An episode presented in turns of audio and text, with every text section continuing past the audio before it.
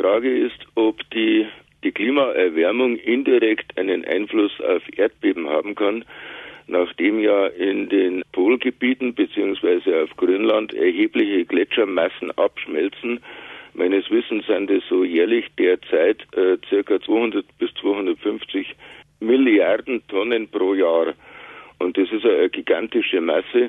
Und da könnte ich mir vorstellen, dass es ja entsprechend wie an der Ostsee eben auch Landhebungen geben wird, die dann womöglich auf die Kontinentalschollen, auf die Kanten der Kontinentalschollen einen Einfluss haben können und ja, auf diesem Weg vielleicht Erdbeben auslösen könnten.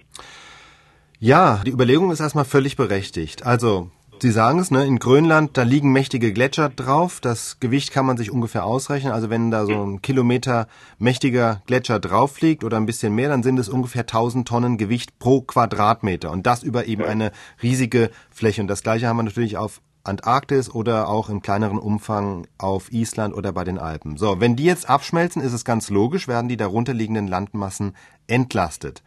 Jetzt ist es ja so, die Erdkruste und die Kontinentalplatten kann man sich wirklich, wie Sie sagen, als Platten vorstellen, die auf einer zähflüssigen heißen Gesteinsmasse schwimmen. Und wenn diese Platten von oben zusätzlich durchs Eis belastet werden, dann drückt es sie nach unten. Und wenn das Eis abschmilzt, dann treiben sie wieder auf, so wie ein Eisbär, wenn er sich auf die Eisscholle sitzt, dann geht die ein bisschen runter und wenn er runterhüpft, dann, dann treibt die Eisscholle wieder ein bisschen weiter nach oben.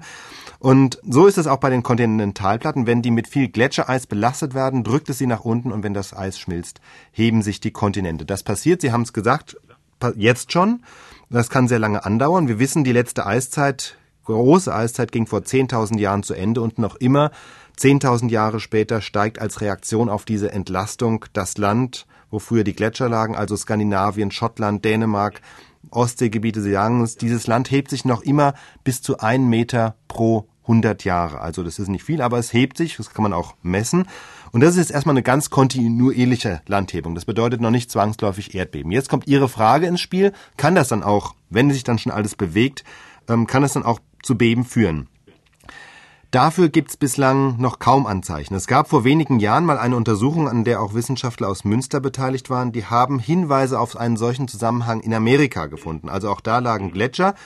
Und es sah so aus, als hat das Schmelzen des Eises und die damit verbundene Entlastung tatsächlich dazu geführt, dass an einigen geologischen Störungen gehäuft kleinere Erdbeben stattfanden. Aber, und das ist jetzt die Einschränkung, das passiert erstens nicht von jetzt auf gleich, also mhm. äh, innerhalb von, von ein paar Jahren. Und zum Zweiten, es passiert halt immer dort, wo vorher die Gletscher lagen. Also es ist nicht so, was Sie jetzt so in Ihrer Frage impliziert haben, jetzt haben wir einen Klimawandel und das Eis an den Polen schmilzt und deswegen haben wir jetzt schon Beben auf Haiti oder Chile oder jetzt den Vulkanausbruch auch auf Island, sondern das verzögert, das geht im Lauf von Jahrtausenden, diese Reaktion. Mhm. mhm. Also es ist nicht so, dass wir jetzt der Klimawandel der letzten 50 Jahre dazu geführt hätten, dass wir jetzt insgesamt mehr Erdbeben hätten als im Mittelalter oder in der Antike.